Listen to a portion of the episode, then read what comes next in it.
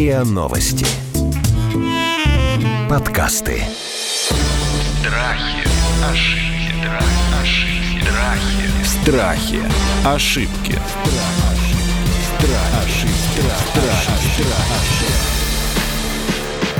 Здравствуйте, это подкаст «Страхи и ошибки». Меня зовут Наталья Лосева. В этом сезоне мы продолжаем говорить и о страхах, говорим о заблуждениях, об ошибках, но и берем разные жизненные ситуации.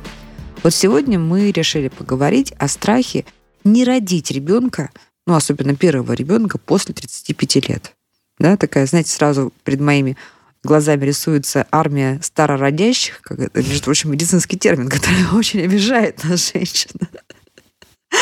И они такие ставят на себе крест и говорят, мы старородящие, мы не забеременеем после 35 лет. Ну, давайте разберемся, где тут правда, где мифы, где домыслы. И будем мы это делать с клиническим и перинатальным психологом, руководителем психологической службы фонда «Свет в руках» и психологом Центра акушерства и перинатологии имени Кулакова Елизаветы Сухановой. Здрасте, Елизавета. Здравствуйте. И кандидатом медицинских наук, врачом высшей квалификационной категории, акушером-гинекологом, врачом ультразвуковой диагностики Ириной Никифорович. Здравствуйте. Здравствуйте, Ирина. Наталья.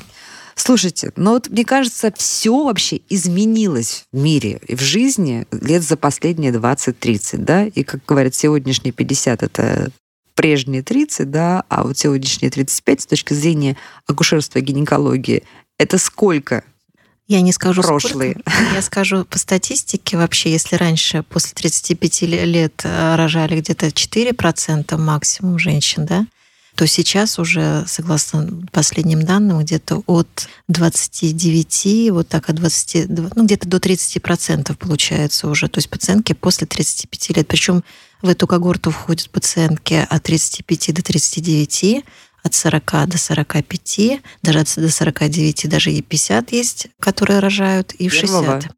Ну, я не знаю, первый или нет, но Ну, в то есть- статистике такая цифра есть. Вот. И в Тем не менее- 60 рожают. да, да, там надо просто смотреть, что, то есть это то, что я видела, вот я изучала статистику, специально посмотрела, вот, и, в принципе, интересные такие данные, в общем-то, получаются. Поэтому, я думаю, эта тенденция была всегда раньше на Западе. Теперь я думаю, что учитывая наши все вот эти вот влияния Запада, все-таки оно присутствует, хоть мы такая большая, А что, огромная... это психологическое, это с- психологическое и социальное явление, или это все-таки речь идет о физиологии и о биологии? Нет, я думаю, что все-таки в большей степени это, конечно, социальное явление, потому что пациентки, в общем-то, стараются достичь какого-то определенного социального уровня для того, чтобы могли потом обеспечить, дать своим детям все, что они, э, мне кажется, это даже больше психологический момент. Мне кажется, они хотят дать своим детям все, чего они в свое время не получили сами, в общем-то. Вот мне, мне так кажется. Может быть, я ошибаюсь. Вот. И поэтому, конечно, здесь надо смотреть разные моменты. С социальной точки зрения, конечно, после 35 лет люди более подготовленные, пары более подготовленные, они уже психологически более готовы. Я думаю, что То есть Елизавета такое потом осознанное расскажет. родительство, осознанное, осознанное родительство, да. Это не то, что когда мы рожаем в институтах, да, и Да, потом первый ребенок да, последняя да, игрушка. Да, да, да, да, и он нас растет и уже сам по себе по роддомам ходим, по хирургии, то есть когда, если мы работаем, то, понятно, дети наши с нами где-то ходят, рядом присутствуют. Вот, то здесь уже другая история.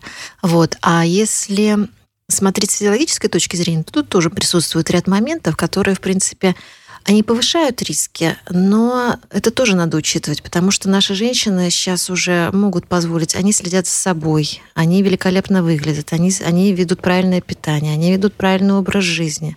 То есть здесь вот эти моменты надо учитывать. И иногда даже при обследовании можем обнаружить то, что здоровье 40-летней гораздо лучше, чем здоровье 26-летней. Как это? Такое бывает. бывает. Почему это? Ну, потому что некоторые, может быть, э, молодые еще думают, что у них все само собой получится. А люди после 35 лет Они уже все-таки они собой. следят за собой, они хотят долго выглядеть молодыми и красивыми, и при этом осуществлять свою репродуктивную функцию. Послушайте, но все равно ведь законы природы никто не отменял. И увядание репродуктивной функции происходит с какого возраста? Когда он начинает это вот Вообще 20 поворачивает с солнце? 25 с 27 лет. Я вам скажу Уже идет так. увядание. Значит, смотрите, увядание начинается с рождения девочки. Потому что когда девочка закладывается, у нее на четвертой неделе зачатие, ну, в смысле, формирование беременности закладываются миллионы фолликул, миллионы. когда это еще бластвовало. Да, когда она рождается, у нее уже тысячи. И когда уже наступает период полового созревания, там уже остаются там десятки тысяч. Поэтому здесь вот эти моменты стоит учитывать. Понятно, что если 25 лет она может забеременеть с первого раза, с первого цикла, то в 35 там уже беременность может наступить, если по статистике 25 на 20% может наступить беременность с первого раза, то после 35 где-то уже 5%. То есть вот это понятно, что репродуктивная функция стареет, Самый оптимальный а, возраст беременности это, конечно, и психологически, и физиологически 22 года, до 25 лет раньше, ну, до 30, вот так считалось.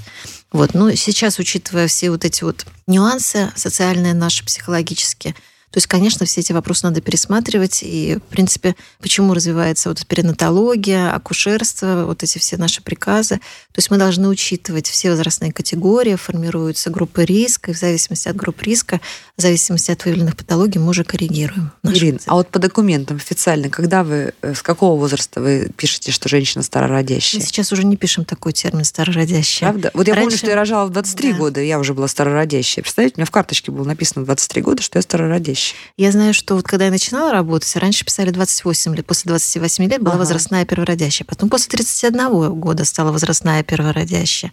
Но сейчас я уже думаю, после 33, может быть, может быть, будет такое. Но сейчас уже мы не пишем такие диагнозы, просто мы это указываем. Мы пишем обычно, чтобы это было как-то более так лояльно. Возраст там ну, 35-39 для того, чтобы сразу обращать внимание, что, в принципе, здесь должно быть особое внимание, то есть смотреть, и чтобы, в общем-то, учитывая то, что количество рисков, конечно же, возрастает. Вот мы вернемся к количеству рисков обязательно. Сейчас я хочу поговорить с Елизаветой. Елизавета, а вот я бы хотела чтобы вы нам, конечно, не называя именно фамилии, просто вот рассказали, как рассуждает пара, в которой, или, может быть, мама одна, ну, потенциальная, которая больше 30 лет.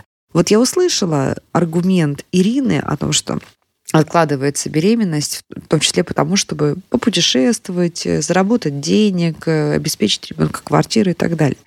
Но есть ведь и другой аспект, да? Вот я, на самом деле, так тоже часто думаю, ну хорошо, я могу родить сегодня там здоровая, сильная женщина 40-45 лет, а может быть и 50, как вы говорите. Я могу родить ребенка, дать ему все. Но я понимаю, что когда моему ребенку будет 16, я уже буду прям бабушка. Ну, возрастная, да? А вот когда ребенку будет 35, и он родит своего ребенка, еще не факт, что я внука на руках подержу. Меня еще вот это останавливает, да? Вот противовес той позиции, что подготовиться и стать осознанной, с осознанным родителем, в том числе материально готовым.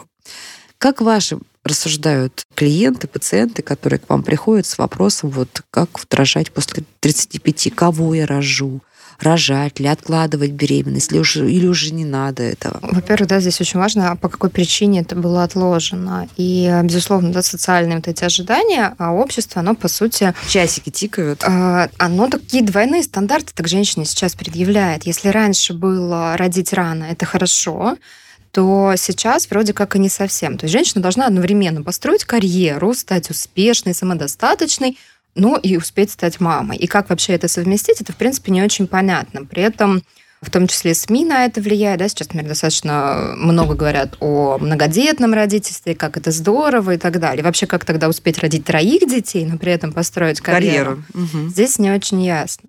Наверное, для меня, как для психолога, важно выяснить вначале причину это было действительно осознанное, отложенное родительство. То есть мы пока не готовы, мы хотим там пожить для себя или чего-то достичь. Но я понимаю, что нас могут слушать разные женщины. И, к сожалению, очень часто вот это отложенное родительство вызвано тем, что, например, нет партнера. Она, может быть, и хотела бы там в 30 или в 28 родить этого ребенка, но понятно, что есть технологии, которые позволяют мамам становиться мамами и без партнера, но это же очень тяжело, да, решиться на такое, как я буду одна с ребенком.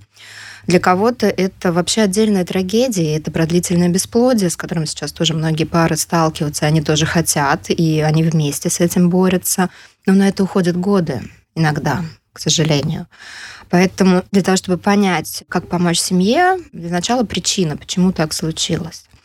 И э, если все-таки, да, у нас сегодня основная тема это про социальные вот эти вещи, да, про то, что сейчас э, не принято, не модно рожать в юном возрасте, и это ограничение там своих возможностей, то здесь, наверное, очень важна мотивация. А почему они вообще сейчас захотели? Вот они не хотели, например, 10 лет, или 20 лет они не хотели. Угу. И, к сожалению, здесь очень часто выясняется, что мотивация это и не про то, что мы хотим ребенка его любить, дарить э, заботу, нежность. А мы что мы готовы. хотим? А мы хотим оправдать ожидания, к сожалению. Потому что часики тикают, и нам все говорят, семья без ребенка не семья, вы неполноценны. Потому что родители говорят, где внуки. А может быть, бывают и другие мотивации. Реализовать в этом ребенке свои несбывшиеся Мгм. мечты. И это тоже частая история. Это про все те случаи, когда я не смогла стать балериной, а ты станешь. Хочешь, не хочешь, станешь. А что, чем больше возраст, тем больше вот, это вот, э, вот И- этот э, импульс э, реализовать свои какие-то не- нереализованные Смотря мечты? какие, смотря какие, если это про, ну, конечно, там про спор, да, то уже, вероятно, к 30 годам женщина поняла, что она балериной не станет. Но это просто лишь пример, и здесь может быть, да, про какой-то успех, про вот ты обязательно будешь учиться в институте, а еще я решу в каком. Это вот откуда, да, почему мы считаем, что мы лучше знаем, чем этот вот ребенок, которому мы дали жизнь. Вот эта позиция часто говорит о том, что мотивация это была И чем взрослее родители на самом деле, да, это тем... э, Тем больше они понимают, больше- что они упустили, конечно, Мгм, и хотят точно, это как-то вот так реализовать. Просто иногда мода. То есть я слышала варианты, ну вот мы ездим в поездки с компанией, и там все с детьми, а я одна без детей. Вот мне тоже надо родить, чтобы ездить так же. Да, и так бывает. Бывает, я хочу родить себе друга, чтобы всегда был рядом человек, который меня любит и точно не бросит. И это тоже про мотивацию мамы. Одним словом, мотивация может быть про ребенка, про любовь, заботу, да, а может быть про реализовать мои потребности, чтобы ребенок стал вот этим инструментом. И в этом случае как раз очень часто откладывается, да, для того, чтобы ну, перестали на меня все давить. Перестали меня спрашивать, почему у вас нет детей. Вот я выражу и отдам няне, например. Ну, вот в крайних случаях, да, такое бывает. А женщина, может, и не хочет ребенка. И иногда работа с психологом, она про то, а вы вообще точно хотите? Может быть, ваш выбор – это бездетность? И что говорят вам в таких ситуациях? Ну, по-разному. Кто-то... Кто-то открывает себе вот это? Кто-то принимает это, кто-то, да, действительно для себя дает себе же ответ, что я вообще-то правда не хочу. Кто-то все равно идет за этим, и тогда работа будет скорее про прояснение, что все-таки такое материнство и насколько туда много можно вложить. Ведь эта мотивация, она в ней ничего плохого нет. Да? Я не говорю, что плохо хотеть ребенка, да, потому что ты можешь ему много дать, в том числе этот институт. Но это же здорово, да, вроде как. Проблема в том, что... Или построил дом, а оставить некому, да? Да, наследника родить, конечно, это Мгм. тоже как такая мотивация. Проблема в том, что ребенок-то, он, в принципе-то, не обязан реализовывать планы. И, дом ему твой, может быть, не нужен. И дом может И быть не нужен. другой. И ребенок, рожденный ради того, чтобы бабушки, дедушки отстали, а будет ли он любим? Как будет вот этому вообще ребенку с этим жить? А я ни в коем случае там не обвиняю женщин, если кто-то сейчас услышал свою внутреннюю мотивацию, это не потому, что кто-то плохой, кто-то хороший, кто-то там идеальная мама, а вы так себе мама, если вы родились с такой мотивацией. Здесь скорее про то, что помощь психолога может быть нужна и самой женщине для того, чтобы либо определиться, либо если уже беременность состоялась или малыш родился, понять, э, как с этим дальше жить и как все-таки признавать личность. Это не то, что признавать, они, естественно, не признают личность, но скорее как поддержать и принять, что это вот отдельный Раз- человек, Мгм. да, который рожден быть личностью. Страхи, ошибки. Страхи. Ошибки.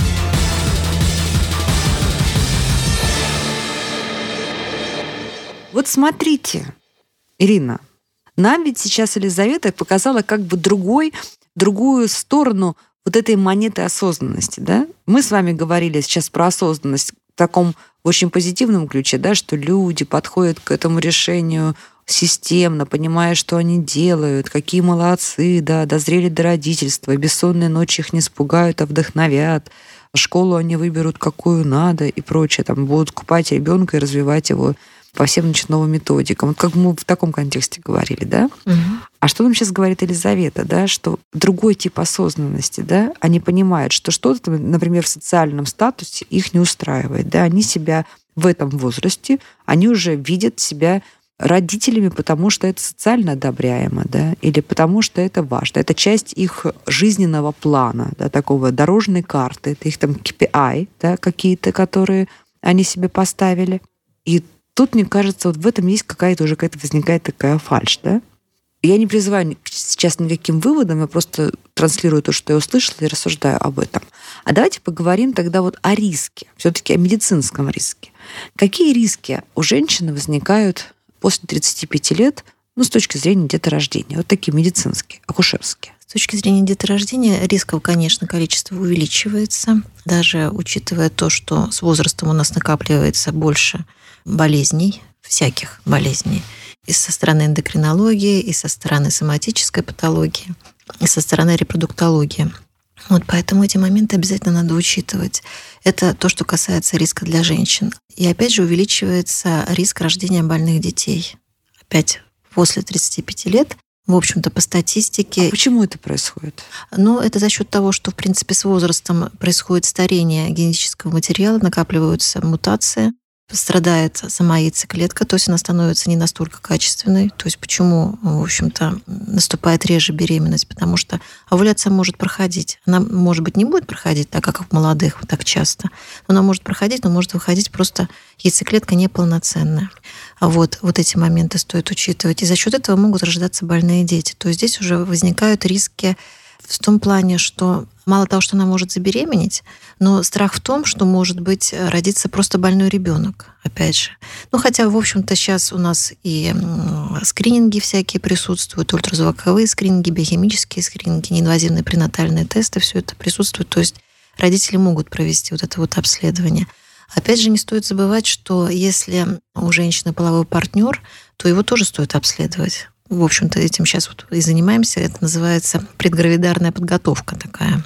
Она заключается в том, что мы оцениваем здоровье пациентов, оцениваем здоровье пары и оцениваем все риски, которые могут у них присутствовать.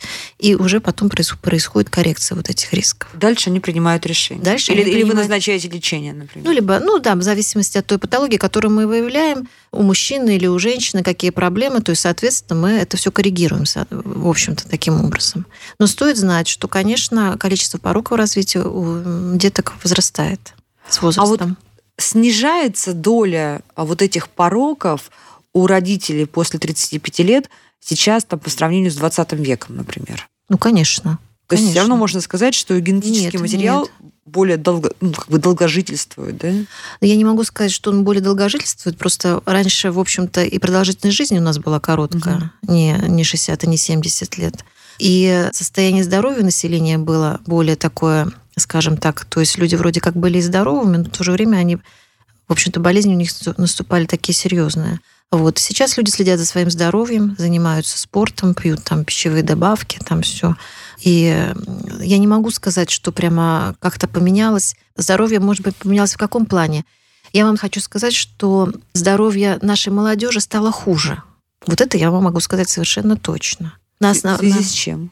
Ну, во-первых, на это влияет начало половой жизни. Очень рано начинают девочки. Вот не то, что раньше там выходили замуж, да, беременели, то есть... А, сейчас, а, а это сейчас... может, может влиять на здоровье? Ну, конечно, потому что увеличивается количество инфекций, которые, угу. учитывая смена, часто смена половых партнеров, ранние половые отношения, все это негативно влияет, конечно, на состояние здоровья пациентов. Вот. И понятно, что к тому времени, когда уже человек решает завести себе ребенка, то есть у нее уже определенный опыт существует, определенное количество болезней, может быть, были аборты, может быть, были выкидыши. То есть все это, конечно, влияет и на состояние даже самого... Ну, грубо говоря, вульгарно, некая изношенность уже организма. Ну, да? нельзя так сказать изношенность. Угу. Просто все равно нагрузку уже организм какую-то определенную перенес. И она у нас уже существует. Угу. То есть, если раньше рожали, была первая беременность, и аборт, э, это вообще считалось, что это просто первый аборт, это просто была трагедия, и потом девочка боялась, что она там не забеременеет, да, там, если там выходила замуж, то теперь, в принципе, достаточно часто встречаются пациенты с отягощенным акушерско-гинекологическим анамнезом, когда у них уже накоплен определенный опыт в этом плане, и поэтому здесь, конечно, риски даже основаны могут быть чисто на нашей чисто гинекологической патологии. Вот эти тоже надо моменты учитывать. Елизавета, ну а если к вам приходит ваша пациентка и говорит, что я хочу забеременеть, мне там уже 38-40 лет, и вот уже гинеколог мне сказал, что все нормально, но я боюсь, что я вот рожу ребенка, а вот умру, или буду немощной, и он там будет меня стесняться, что я немощная, или буду ему неинтересно,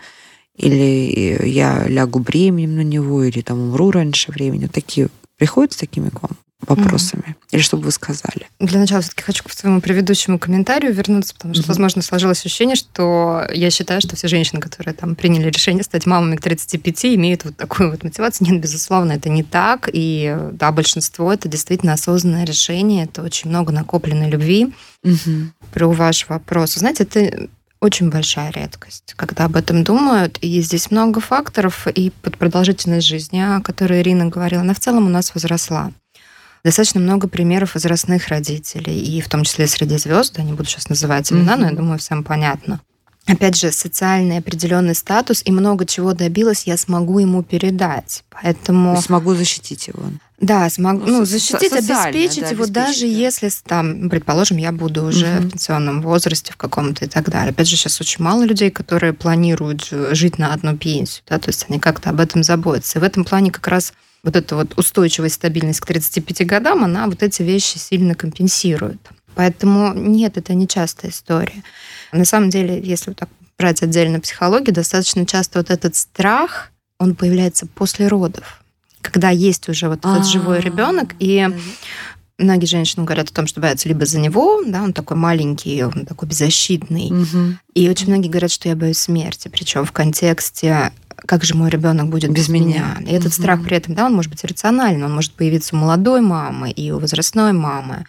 Но вот именно когда есть конкретный малыш, когда это этап планирования, такие мысли ну, практически никогда не высказываются. Здесь чаще про как раз отсутствие партнера или неуверенность в партнере, что я останусь одна с этим ребенком.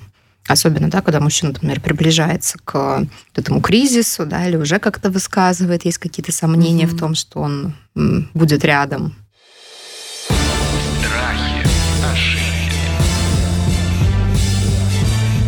Страхи. Ошибки.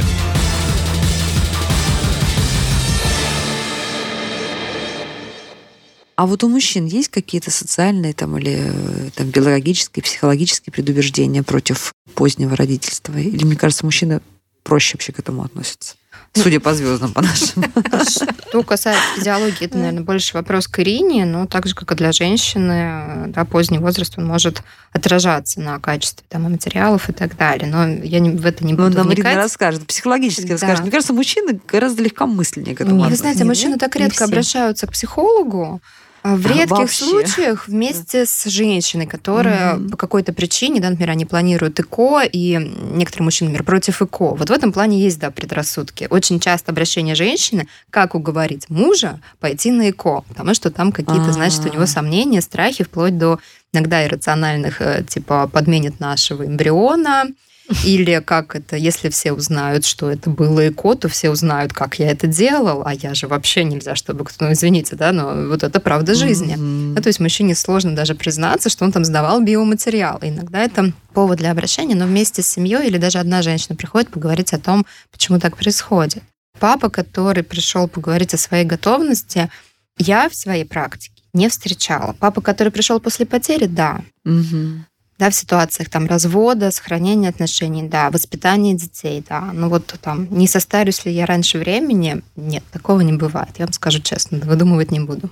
Ну, а физиологически, Ирина, как мужчина, мужчина после 40 лет, он тоже в Ну, зоне риска находится? Ну, конечно, Женщина? находится в зоне риска мужчина, потому что почему должны только мы, женщины, страдать? Мужчина тоже находится в зоне риска, и, в общем-то, достаточно большой. И даже когда у них наступают вторые браки, и пациентка приходит от второго брака, которая жена, да, говорит, вот у нее есть ребенок от первого брака, и начинаешь уточнять, когда был этот брак совершен, когда родился ребенок.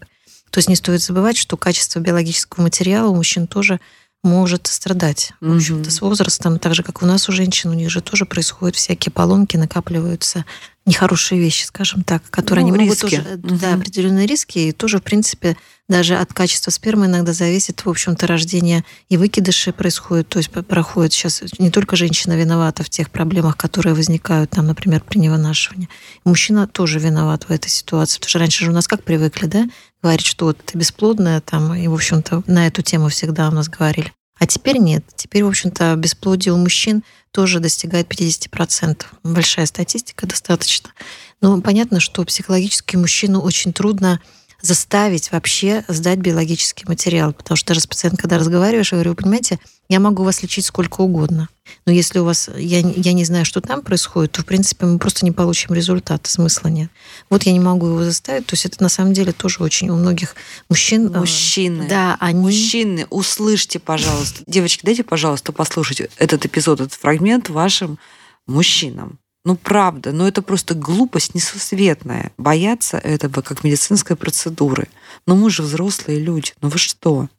Мужчины, очень прошу, не бойтесь давать биологический материал. Никакого отношения, так сказать, к эстетике и к вашей репутации это не имеет. Это просто как кровь из пальца сдать. Так, пожалуйста, к этому отнеситесь. Прошу вас. Ну, в большей степени, конечно, если пара приходит, в общем, ну, после 35 лет, то я, например, сталкивалась больше с такими с положительными моментами. Я как когда мужчина поддерживает. Когда мужчина поддерживает, угу. и когда вот они вместе приходят, они вместе обследуются, и как-то даже вот приятно даже с парой разговаривать, то есть уже видно, что такая заинтересованность, он к этому серьезно. Но мужчины же, в принципе, они... Прелесть. Хорошо, давайте так, в завершении. Вот дайте по, там, не знаю, по 3-4 ваших основных рекомендации людям, женщине, паре, мужчине, которым за 35 или еще дальше. И вот они наконец-то думают о том, что надо бы стать родителями и стоят перед кучей социальных, психологических и рациональных страхов. С чего начать? Как правильно составить ту самую дорожную карту, чтобы исключить риски, все сделать правильно? Наверное, да. Несмотря на то, что я психолог, на первое место я поставлю медицинское обследование. Как угу. не крутите знать, что вы здоровы и знать свои шансы, это во многом может как раз повлиять да, на, на то решение. Да, нам нужно прямо торопиться, или, может быть, у нас еще есть время, и мы, в принципе, здоровы. А, да, и в том числе на то, вот тут вопрос по поводу у меня будет ребенок, он будет вырастать, а я буду, значит, стареть. Да? Здесь тоже женщине и мужчине важно понимать, как вообще у меня со здоровьем. Это тоже может повлиять на решение. Поэтому в первую очередь не теряйте время, не рассчитывайте, что все получится само собой. Может быть, и получится. Может быть, вы придете и узнаете, что вы супер здоровы, как Ирина сегодня говорила, иногда 40-летние mm. с лучшим здоровьем, чем 20-летние. Но просто вот знать для себя, чтобы тоже вот это осознанное решение принимать. И после обследования или параллельно с обследованием действительно для себя подумать, а что вы хотите, что вы ждете от материнства. Очень важно, особенно в таком осознанном возрасте, вообще обсудить с партнером, а как мы это видим, как мы будем этого ребенка воспитывать, потому что мы все из разных социальных систем, так скажем, и представление о том, какие роли занимают родители, очень часто разные. Когда уже уклад сложился между прочим, да? К 35 годам уже жизнь как-то сложилась. Да, но она была без детей. И как, например, в семье партнера относились к роли папы, mm-hmm. да, может быть, там папа вообще не взаимодействует с ребенком, и все это женские дела, а у женщины другое ожидание. И вот это то, что, так скажем, лучше на берегу еще обсудить. Да, как мы будем этого ребенка воспитывать? Для кого-то из родителей может быть нормально там и физические наказания до сих пор такое бывает. При этом другой родитель там категорически против. Но это просто примеры того, что потом становится камнем преткновения. То есть решить для себя, мы какими родителями будем, чего мы хотим от этого ребенка. Ну и внутри себя тоже этот вопрос задать. Зачем? Что мне это даст? Что я жду от этого малыша? Что я жду от себя? И так далее. И, безусловно, если ответов на какие-то из этих вопросов нет, или они как-то вызывают сомнения, это прекрасный повод обратиться к психологу. Не потому, что психолог лучше знает, как вам надо думать, как вам надо детей растить. Нет, никто лучше вас этого не знает. Он промодерирует ваши рассуждения. Ну, да? можно и так угу. сказать, да. Он поможет вам действительно разобраться в том, что лучше для вас, и самостоятельно принять верное только для себя решение. Ну, а может быть, и разрешить себе не иметь детей? Если, ну, если да. это вот давление такое, знаете, уклады общества. Так, да, тоже бывает. И ну, не только в плане самого родительства, ну, то есть это потом весь путь материнства, это иногда про разрешение там, не быть идеальной мамой, иногда это про разрешение mm-hmm. не кормить ребенка грудью, если это сплошные мучения, и кричащий ребенок и так далее. И вот на всех этих этапах женщина может прийти к психологу, чтобы просто понять, это точно так нужно, или нам mm-hmm. всем будет лучше как-то по-другому. И да, иногда это может быть решение, «А я на самом деле не хочу, мне прекрасно, да, или я не хочу вынашивать беременность. Я хочу ребенка, да, я к этому готова, но вот да, по каким-то обстоятельствам, там, например, не готова именно к беременности, тогда это прекрасное геройское решение взять ребенка, например, из детского дома. И это вот все те варианты, которые можно обсудить с психологом. А также, конечно, там страхи, тревоги, и по поводу беременности, и по поводу просто материнства. На самом деле мы сегодня затронули тему ЭКО во многом, да, есть много отсылок сюда, потому что когда мы говорим про возраст старше 35, мы должны понимать, что там очень многие пойдут по этому пути, хотят угу. или нет. И да, может быть, это актуальная тоже тема для подкаста, потому что там своих страхов и тревог. А мы поговорим об этом отдельно обязательно. Очень, да, очень хорошая идея. много. Мы об этом поговорим.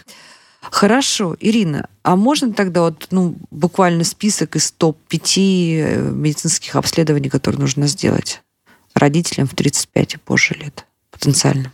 Ну, потенциальным родителям по 35, во-первых, для начала надо прийти к специалисту. Вот, для того, гинекологу и к андрологу. Да, гинекологу и андрологу. Если выявляются какие-то патологии, соответственно, экстрагенитальное заболевание, то, соответственно, идти к профильному специалисту. Это может быть терапевт, может быть уролог. И, в общем-то, в дальнейшем стоит учитывать следующие моменты, что надо понять, что у вас не получится так, что вот вы сегодня пришли, обследовались, а завтра у вас должна наступить беременность. То есть планировать беременность вы должны хотя бы за 3-6 месяцев. За 3-6 месяцев. То есть это не работает быстро так, угу. что да, вот я сегодня хочу, а завтра у меня все наступит, и завтра угу. я уже приду весь такой, весь звездный такой, да? Нет, такого не будет.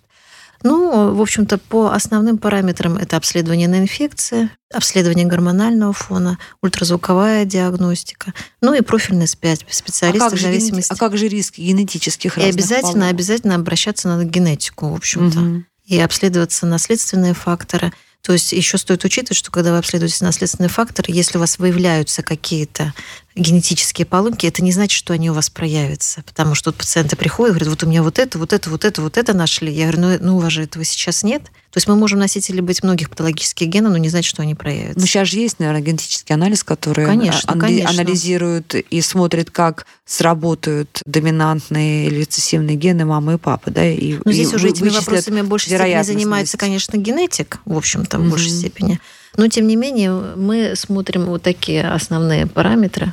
То есть, по большому счету, обследование молодой пациентки, которая до 30 и после 35 лет, оно практически ничем не отличается.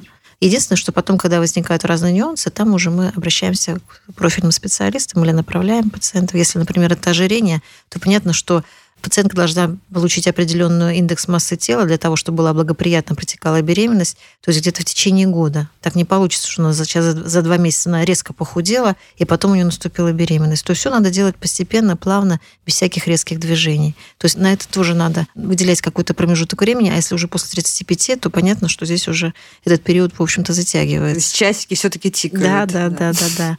Поэтому здесь вот эти нюансы все-таки надо заранее обдумывать и говорить. Понятно, что в жизни бывают всякие ситуации, что вот такая прям вот любовь, и все так получается. Но это ради бога, это будет, мы будем очень рады, если пациенты будут приходить довольны и счастливы.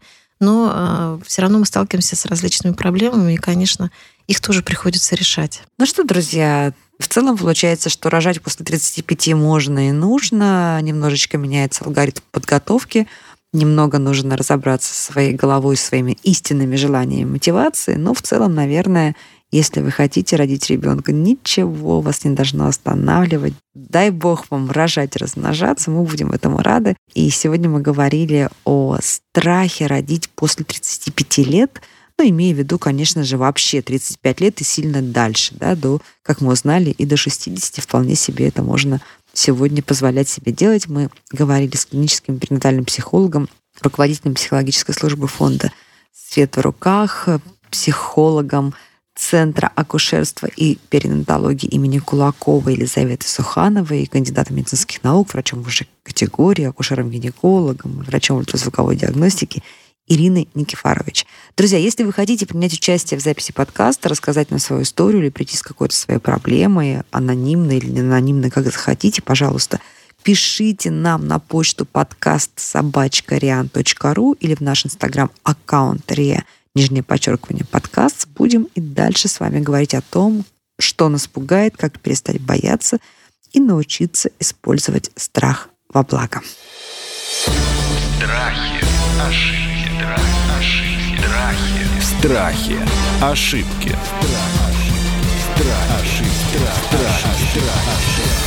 Слушайте эпизоды подкаста на сайте ria.ru в приложениях Apple Podcasts, CastBox или SoundStream. Комментируйте и делитесь с друзьями.